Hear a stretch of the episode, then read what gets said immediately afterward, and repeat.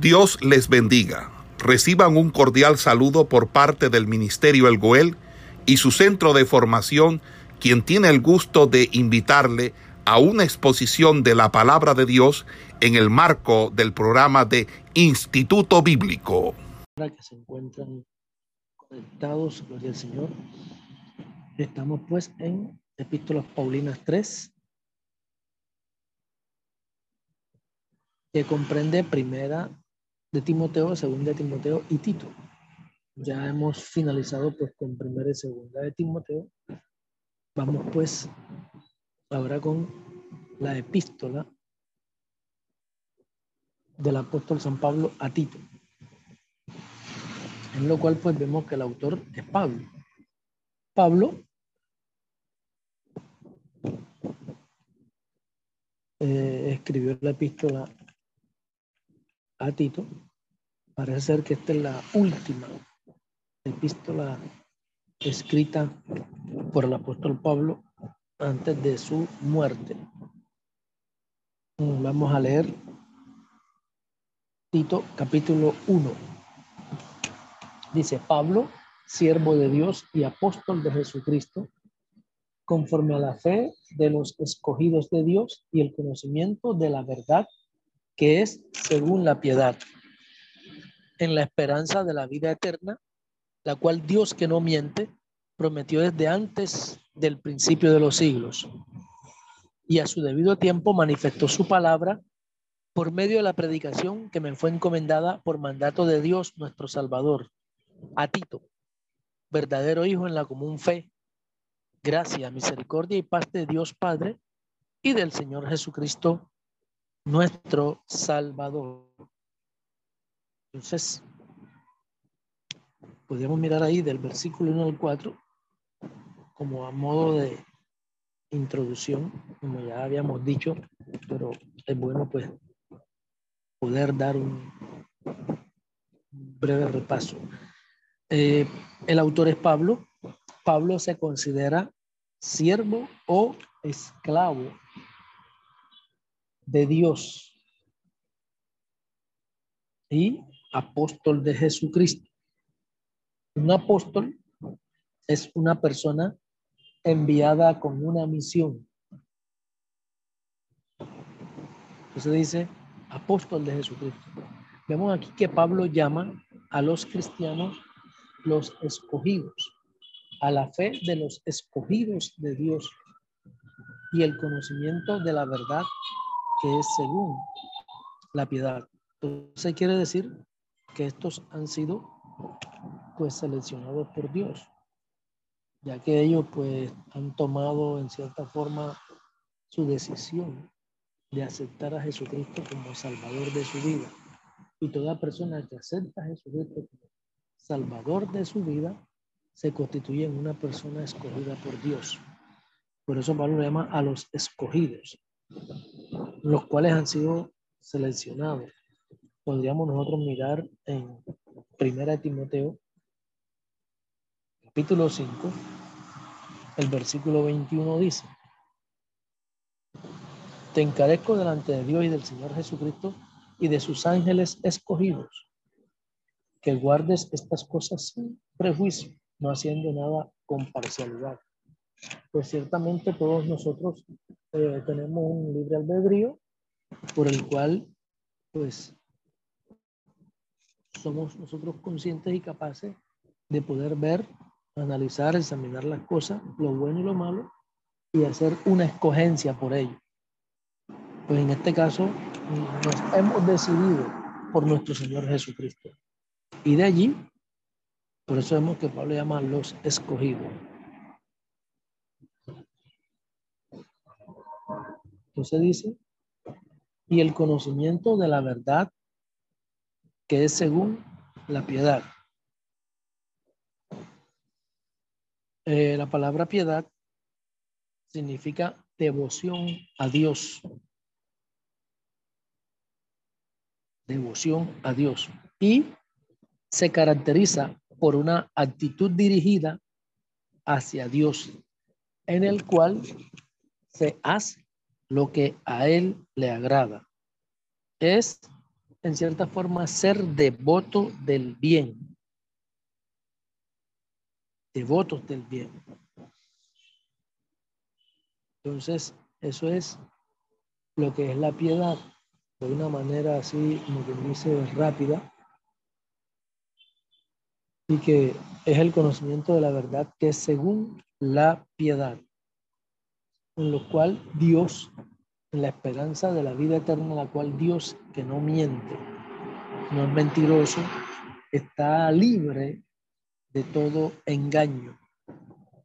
Entonces habla de la vida eterna y se dice que la vida eterna Dios la prometió y está allí como una esperanza para los escogidos, para aquellas personas que han decidido vivir su vida para el Señor. Entonces dice, Dios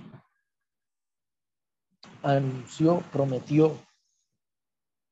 Prometer es anunciar, proclamar en cierta forma. Entonces, ¿qué prometió Dios? Vida eterna.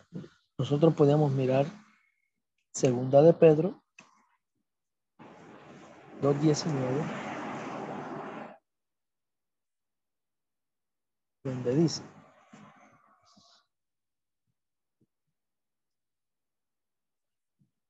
les prometen libertad y son ellos mismos esclavos de corrupción. Porque es que el vencido por alguno es esclavo de corrupción.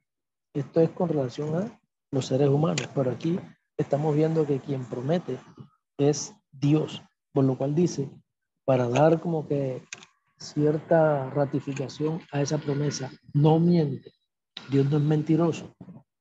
Entonces, Él fue quien la prometió para que nosotros podamos tener seguridad y confianza. Que también manifestó, pues, a su tiempo, cuando también levantó a Jesucristo de entre los muertos. Y al levantar a Jesucristo de entre los muertos, nos da a nosotros esperanza. Y estamos confinados bajo una promesa en cuanto a lo que es la esperanza de la vida eterna. Él prometió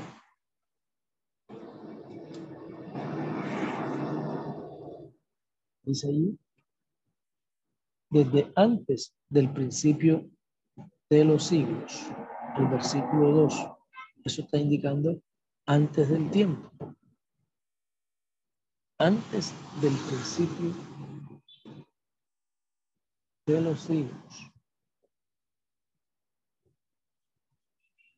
Dios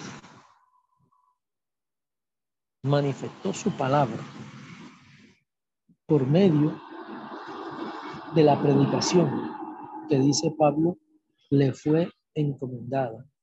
Entonces, cuando se habla de que Dios manifestó, en cierta forma está diciendo que Dios reveló, Dios mostró ahí en 1 Timoteo capítulo 3, el versículo 16, dice, grande es el misterio de la piedad. Dios fue manifestado en carne, justificado en el Espíritu, visto de los ángeles, predicado a los gentiles, creído en el mundo, recibido arriba en gloria. Entonces, se ve la manifestación de Jesucristo sobre la faz de la tierra, por lo cual Dios reveló a su debido tiempo. Eso está indicando que es el tiempo apropiado por Dios en el tiempo señalado. Dios manifiesta su palabra a través y por medio de la predicación. La predicación es una proclamación de una verdad hecha por un heraldo. En este caso hablamos de una verdad porque es la palabra, pero en sí es una proclamación hecha por un heraldo, una persona, un espectador.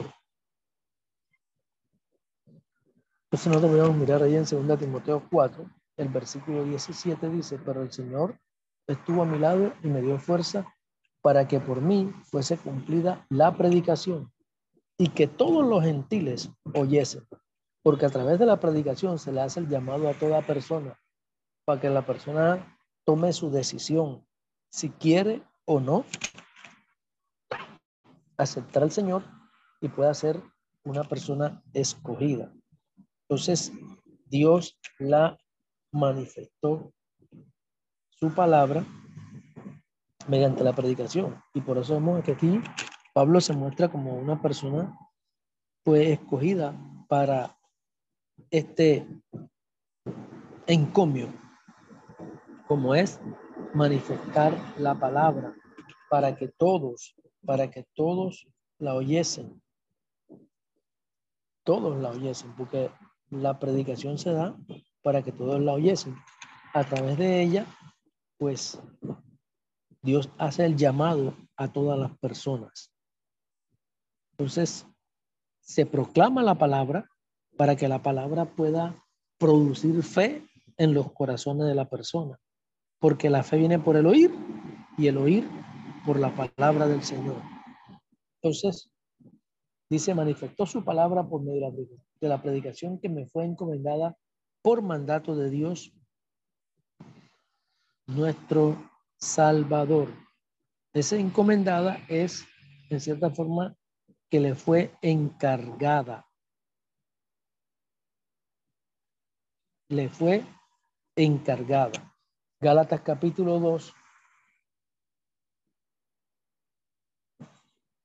el versículo 11 dice,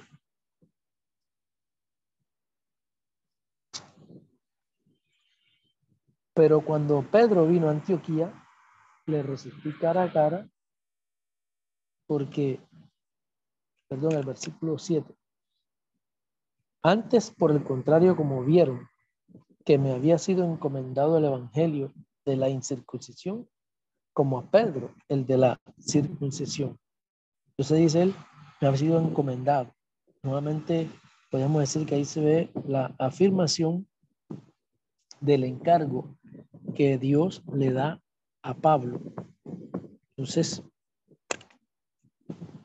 él lo manifiesta allí para que predicase las sagradas escrituras. Entonces dice que le fue encomendada la palabra por mandato de Dios. Cuando Dios nos encarga su palabra, no es algo ligero, es algo bastante serio, como dice la escritura en 2 de Corintios, como si Dios rogase por medio de nosotros. Nosotros no podemos hacer de pronto esto para salir del paso, no, sino que tenemos un compromiso bastante serio delante del Señor. Él encarga su palabra a los que Él llama. En este caso podemos decir a nosotros, para que nosotros la hagamos con devoción. Porque es algo por la cual tendremos que dar cuentas a Dios por lo que Él nos mandó a predicar, por lo cual tenemos que hacerlo de buena fe, por eso vemos que Pablo dice, y hay de mí si yo no predicase el Evangelio. Si lo hago de buena gana, pues recompensa tendré. Pero si no lo hago de buena gana, pues me es impuesta necesidad. Hay que hacerlo, hay que hacerlo. Por eso se dice que es algo que Dios ha mandado, algo que Dios nos ha encargado. Y por eso Pablo dice, manifestó su palabra por medio de la predicación que me fue encomendada por mandato de Dios, nuestro Salvador. Entonces, en el versículo 4, perdón, vemos el destinatario, que viene siendo pues Tito, aunque ya ahora en este tiempo podríamos decir, es a nosotros, nosotros somos los que estamos ahora leyendo las Sagradas Escrituras, escudriñando. Pero a su tiempo, cuando él lo hizo, el destinatario era Tito. Tito, cuyo significado, podríamos decir, es agradable. Entonces Pablo le dice, verdadero, que está indicando que es legítimo, hijo en la común fe Por eso dice, hijo en la fe. Pues parece ser que Tito fue ganado por Pablo en una de sus muchas predicaciones. Entonces, quizás, pues, Pablo se habría ganado a Tito para Cristo. Dicen la común, común fe. Esa palabra común está indicando que pertenece o es para todas las personas o que se le manifiesta a todas ellas. Entonces se extiende a varios. Se extiende a varios. Por eso dice en la común fe. Porque por la predicación, pues ciertamente la fe se extiende para todos, para los que la quieran aceptar o recibir. Entonces, podríamos ver Judas.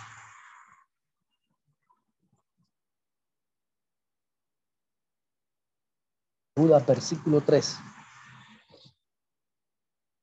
Amados, por la gran solicitud que tenía de escribiros acerca de nuestra común salvación.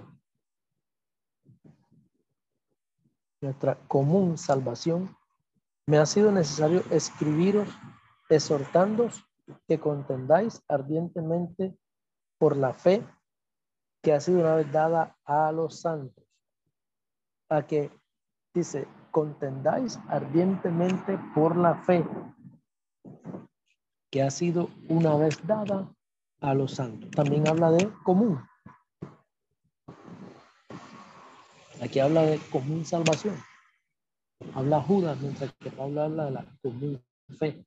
Pero está indicando que eso es para todas las personas o que pertenecen a todas las personas. Se les manifiesta a todas ellas. Se extiende a varios.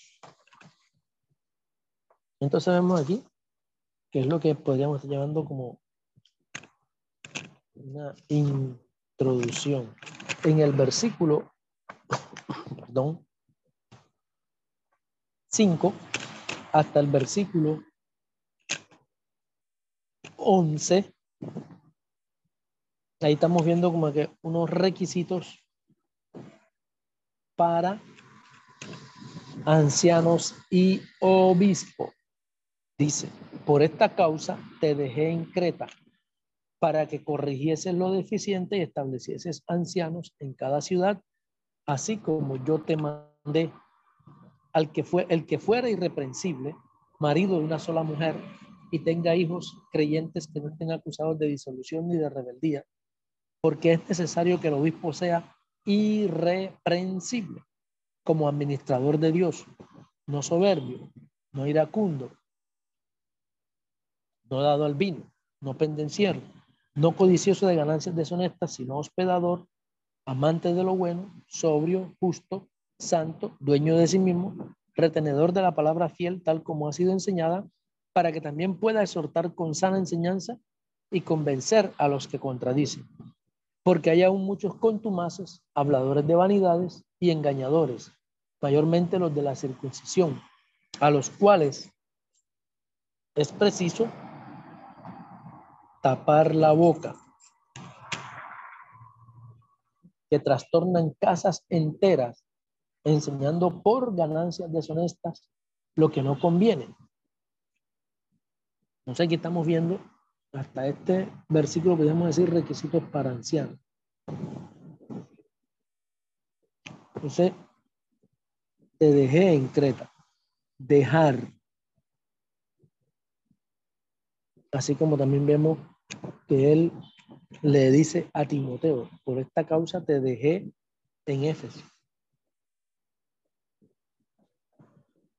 Colocarlo allí un tiempo determinado, indeterminado, perdón. Aquí vemos pues propósitos o las metas de Tito perdón, en esta ciudad de Creta. Creta es la isla más grande de Grecia. Entonces, ¿para qué lo dejó? ¿Cuál era el propósito? ¿Cuál era las metas de Tito ahí en Creta? Corregir, que en cierta forma es poner en orden, arreglar lo que no está bien, eh, poner recto lo que está torcido. Entonces, él le dice que corrigieses, poner en orden lo que, lo deficiente, lo que falta. Entonces, ¿qué tenía que hacer él allí? Corregir lo que, lo que faltaba, lo que no estaba bien, y en este caso sería establecer. Eh, él tenía que nombrar o encargar ancianos. Una iglesia sin ancianos parece que no está completa. Entonces, ese establecer en Hebreos capítulo 5, el versículo 1, está indicando o se traduce como constituir. En Lucas capítulo 12, versículo 14, se traduce puesto. Y en Hechos, capítulo 7, se traduce poner. Entonces, establecer es constituir, poner, colocar. ¿Qué iba a establecer? Ancianos. Ahí en Creta, dice ahí en cada ciudad, porque posiblemente habían otros sitios donde también había que establecer ancianos. Dice, como yo te mandé. Primera de Corintios capítulo 9, versículo 14 dice, así también ordenó el Señor a los que anuncian el Evangelio, que vivan del Evangelio. Entonces, ese, como yo te mandé, en cierta forma está indicando ordenar. Pablo mandó a Tito para que Tito ordenara, estableciera ancianos, pero que tenía que tener en cuenta ciertos requisitos. Los requisitos son indispensables, son fundamentales, ya que a través de ello se está en cierta forma guardando la estructura o las características que deben de tener las cosas para su buen funcionamiento y buen testimonio. Entonces, tenían que ser irreprensibles. Esa palabra irreprensible eh, en algunas versiones está mostrando el término intachables.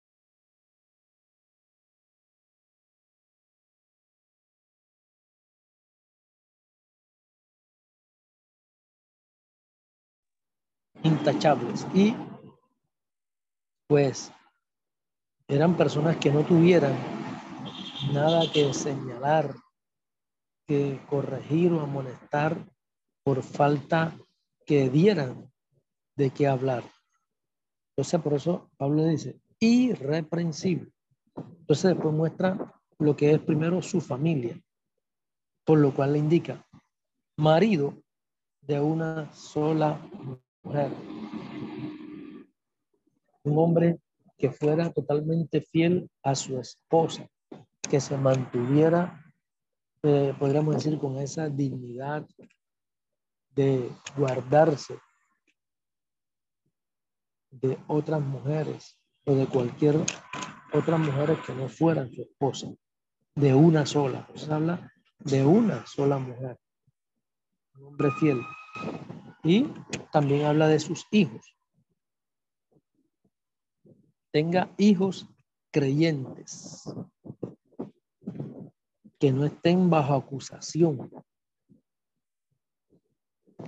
ni de disoluciones ni de rebeldías. Esa disolución, pues podríamos decir, disipación, porque hay personas que son disipadoras de los bienes, que cogen las cosas que no son de él y las acaba. Son disipadores. Se dice de disipación ni tampoco de rebeldía. no estén bajo acusación de ninguna especie. Que los hijos pues estén allí sujetos a sus padres. Que no sean desobedientes ni que tampoco estén manifestando lo que podríamos decir desorden público. Esos son los requisitos que también vemos que Pablo le dice a Timoteo en primera de Timoteo, capítulo 1, el versículo 9, donde dice que la ley no fue dada para el justo, sino para los transgresores y desobedientes, para los homicidas, parricidas y todo ello. Entonces, eso, pues ciertamente en una u otra forma se está mostrando que pudiera haber cierta rebeldía. Pero acá dice que no estén acusados de rebeldía ni de disoluciones.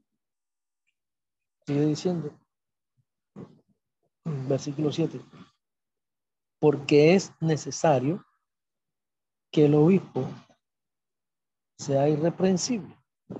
Otra vez, manifiesta la palabra irreprensible, que decimos que es una persona intachable, que no tenga nada de qué señalar o amonestar o corregir, que sea guardado para el Señor. Entonces, como administrador, una persona mayordoma o encargada, eso es lo que quiere decir administrador. ¿Administrador de quién? De Dios. Entonces, tenemos que ser buenos.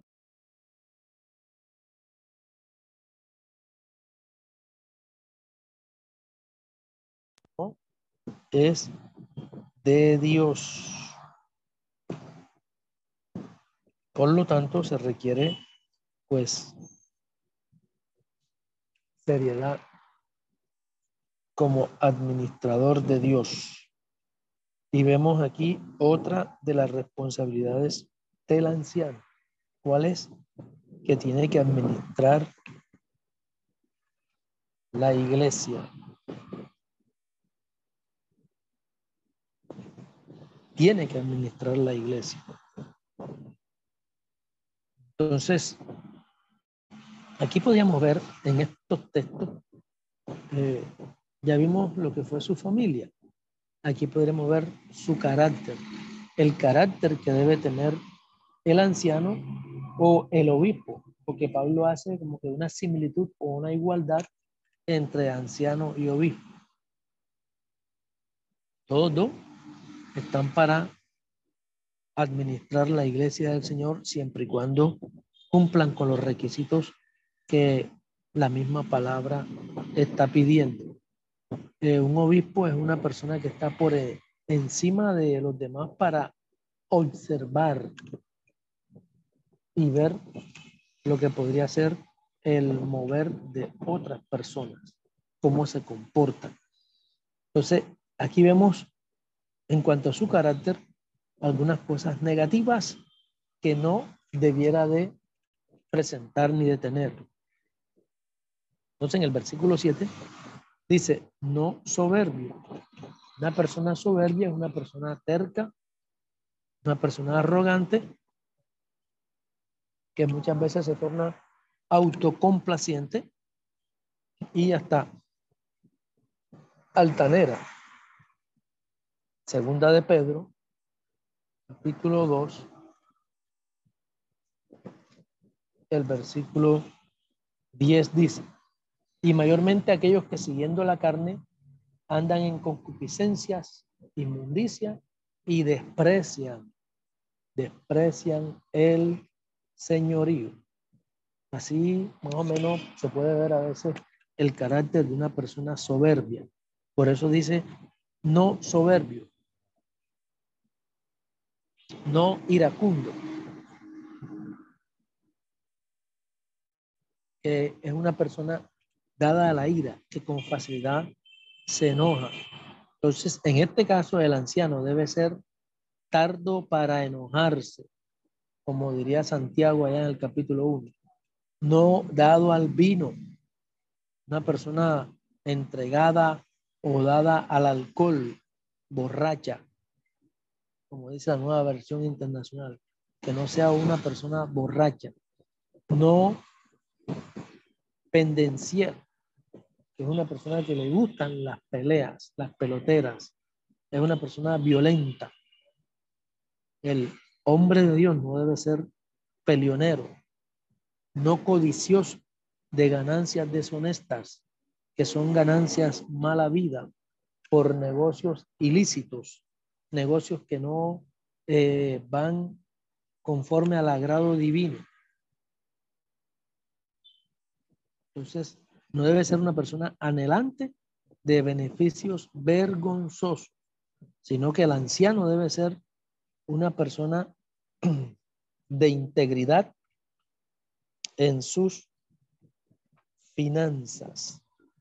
Entonces son, podríamos decir, caracteres negativos que no debe tener el hombre de Dios. Ahora vamos a ver algunos caracteres positivos.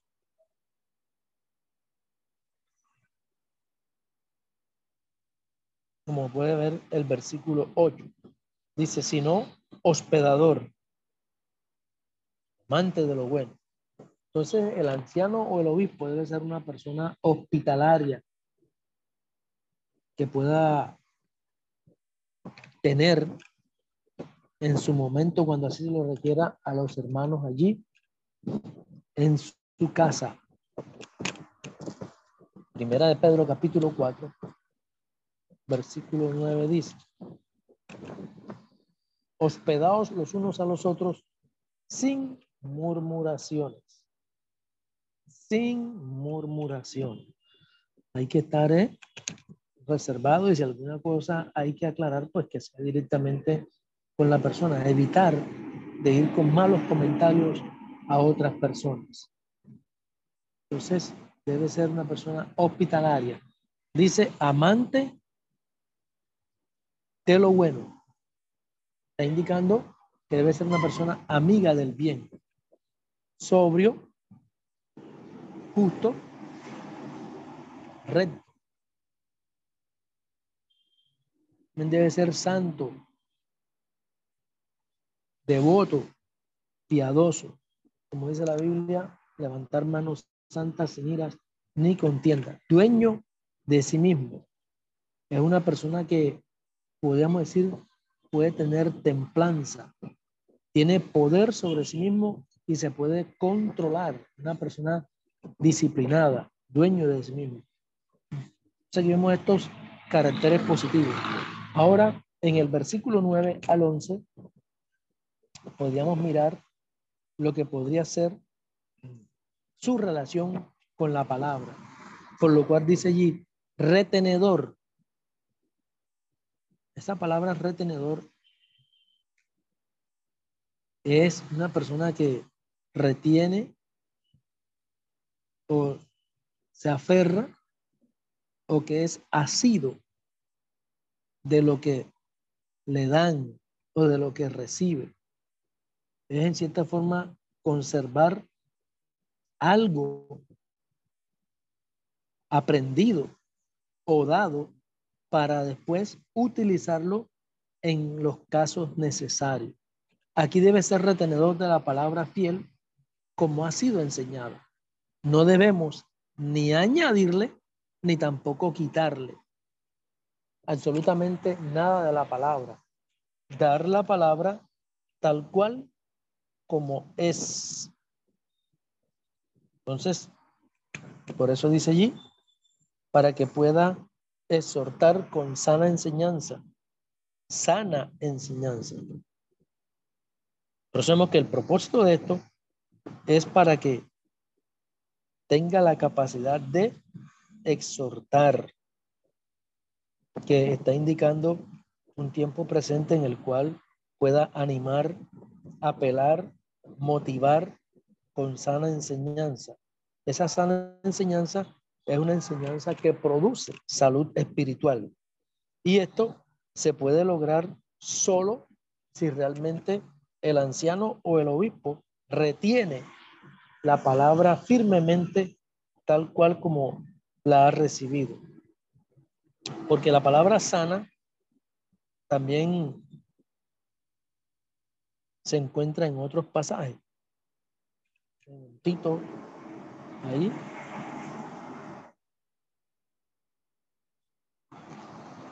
Perdón, en Timoteo, primera Timoteo 1.10 también habla de sana, sana enseñanza. Mm, entonces, pueda exhortar, pueda también convencer, ¿sí? Que en cierta forma es persuadir. ¿A quién? A los que contradicen. Hay personas que contradicen, pero nosotros debemos de tener paciencia y tratar de convencerlas, exponiéndole la verdad. Entonces, en cierta forma, esta palabra también está indicando eh, poder reprender. ¿A quién? A los que contradicen, que son personas a veces respondonas, que no se quedan como que quietas. Entonces, los que contradicen tienen algunas características. La persona que contradice es la persona que dice o hace lo contrario. Entonces, dice ahí Pablo a Tito, hay muchos, hay muchos contumaces, personas arrogantes,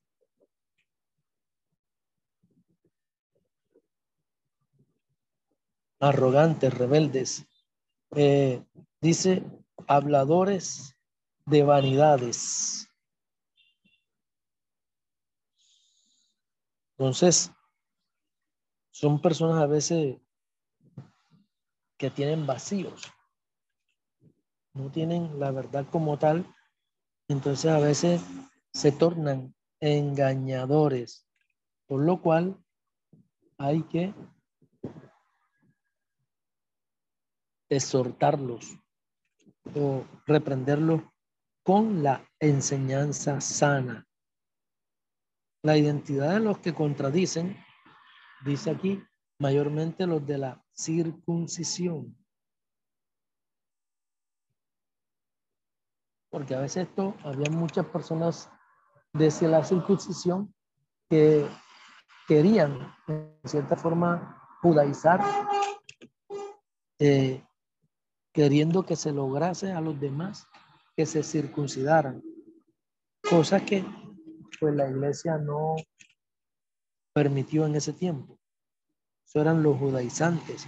Había muchos fariseos que estaban como que queriendo que eso se diera en la iglesia.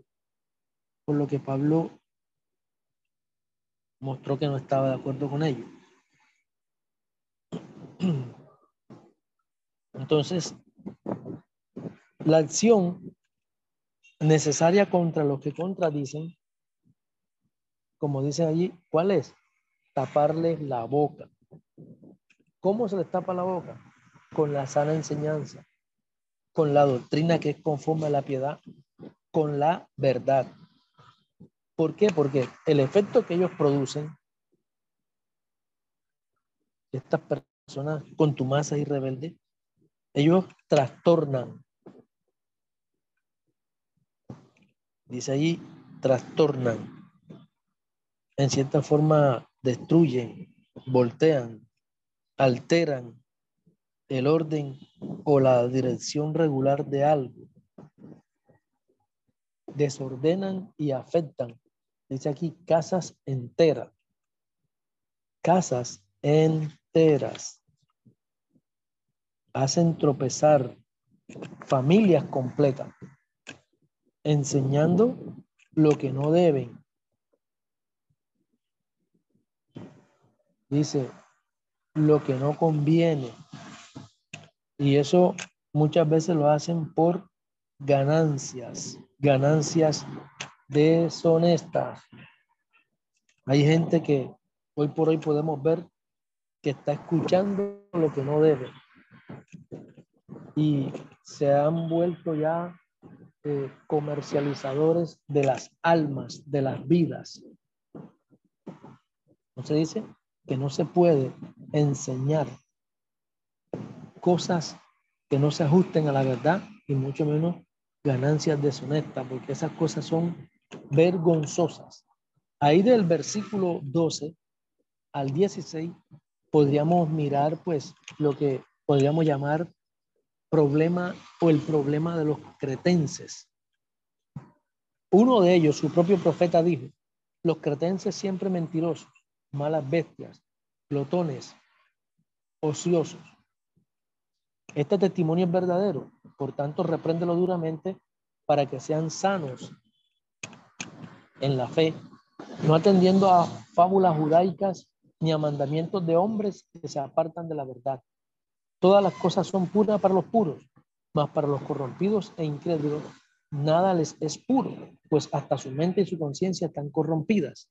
Profesan conocer a Dios, pero con los hechos lo niegan, siendo abominables y rebeldes, reprobados en cuanto a toda buena obra. aquí vemos los problemas que presentaban los cretenses. Un cretense que era uno de sus propios profetas, dijo que estos eran que, dice, siempre mentirosos, malas bestias, glotones y ociosos. Siempre mentirosos. Malas. Esa palabra malas está indicando que son personas inútiles e inferiores. Prácticamente podríamos decir que se comportaban como fieras malas bestias, glotones, come, comelones, que literalmente la palabra glotones viene de lo que es vientre, estómago. Eran flojos, eran perezosos. Y la glotonería es algo que se ve eh, en las señales de los tiempos finales. En Lucas capítulo 21, el versículo 34, Ahí podemos mirar que habla de la glotonería. Y se habla de las señales antes del fin en cuanto a la venida del Hijo del Hombre. Dice, mirad también por vosotros mismos que vuestros corazones no se carguen de glotonería y embriaguez y de los afanes de esta vida y venga de repente sobre vosotros aquel día. Entonces, este era uno de los problemas que estaba presentando los cretenses uno de los problemas que está presentando eh, lamentablemente actualmente la iglesia de hoy.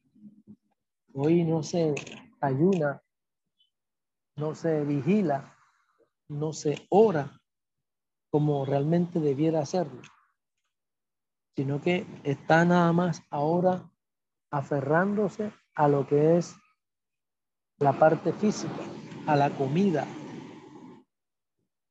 y son cosas por las cuales tenemos que dejar de un lado. Y esta era una de las características estaba presentando lo que eran los cretenses. Era un problema que estaban presentando ellos. Entonces Pablo dice su propio profeta.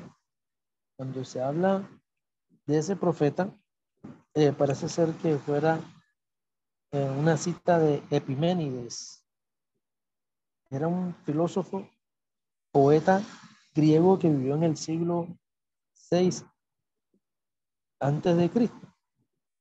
Se cree que fue profeta en Esparta, donde hizo énfasis a sus predicciones en el ámbito militar. Entonces, él decía, los cretenses siempre mentirosos. Además de mentirosos, dicen malas bestias. Así que eran cosas nada buenas ni agradables, ni gratas, que por causa del Señor había que dejarla y para eso se requería que se corrigieran, se exhortaran y se reprendieran. Por eso vemos que Pablo instruye a Tito diciéndole, repréndelos duramente, indicando lo severo que había que ser en cuanto a la reprensión para los cretenses.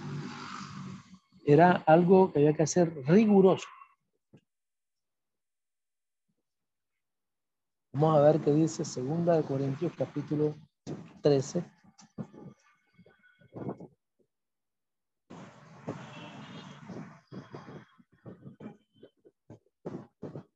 El versículo 10 dice, por esto os escribo, estando ausente, para no usar de severidad cuando esté presente, conforme a la autoridad que el Señor me ha dado, para edificación y no para destrucción. Porque hay momentos en que hay que usar de severidad con ciertas personas y más como esta que estaban en Creta. Mentiroso. Dice, siempre mentiroso. Hay personas que son tan mentirosas que ya se creen sus propias mentiras. Eso es lo que se conoce como mitomaníacos. Personas que están tan habituadas a la mentira que ya se creen sus propias mentiras. Entonces, Pablo dice, repréndelo duramente. Buscando la manera a través de la reprensión de convencerlos.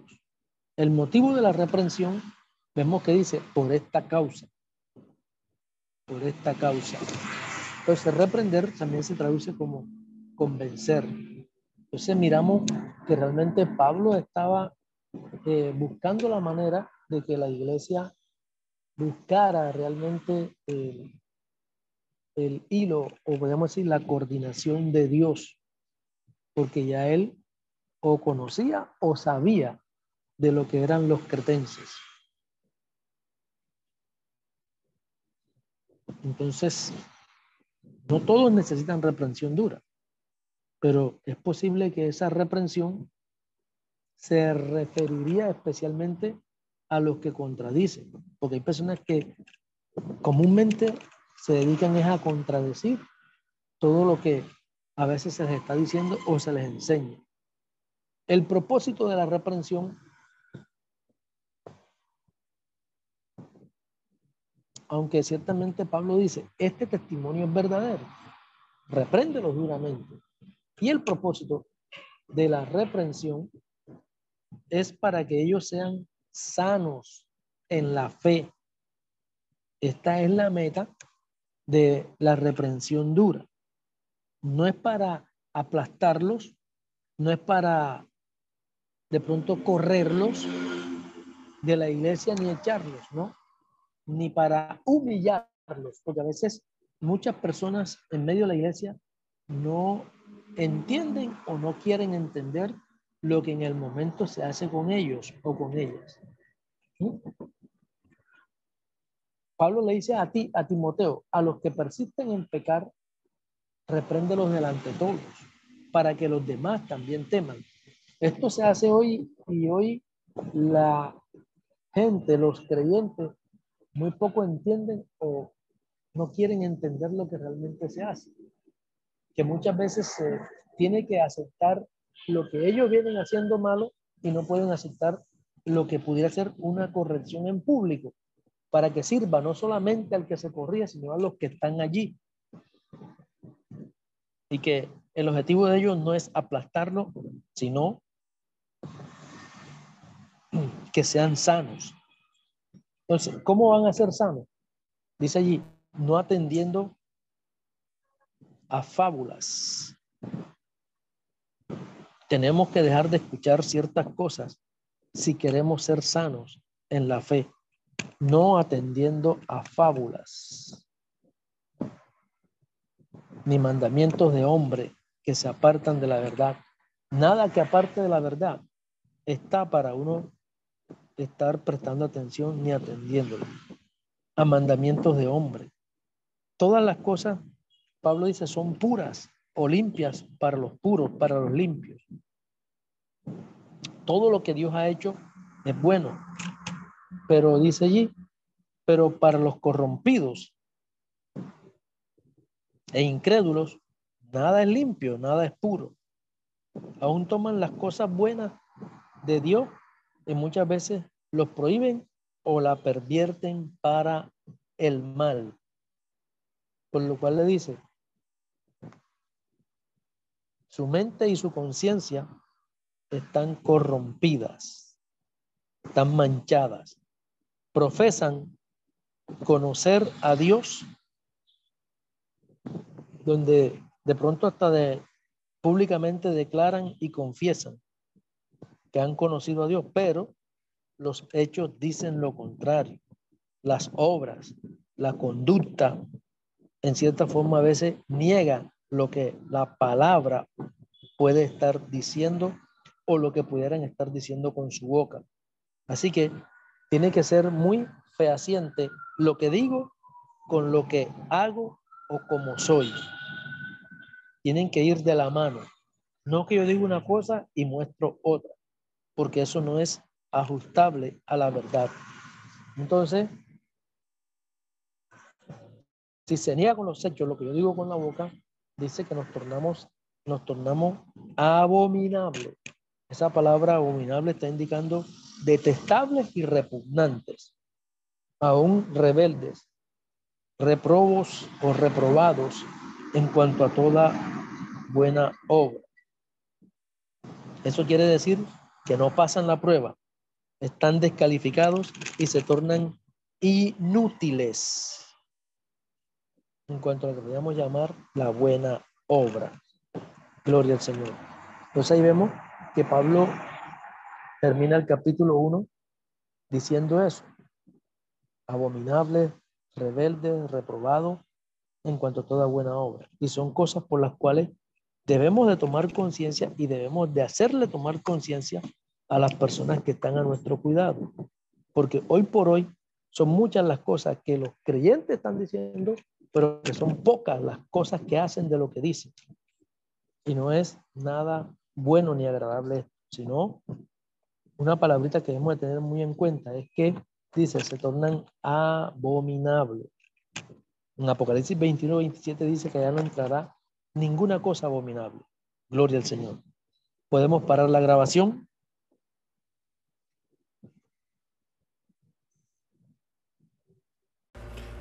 Esperamos que este estudio haya sido de bendición para su vida y ministerio. A Dios sea la gloria. Este es el Ministerio El Goel, vidas transformadas para cumplir el propósito de Dios.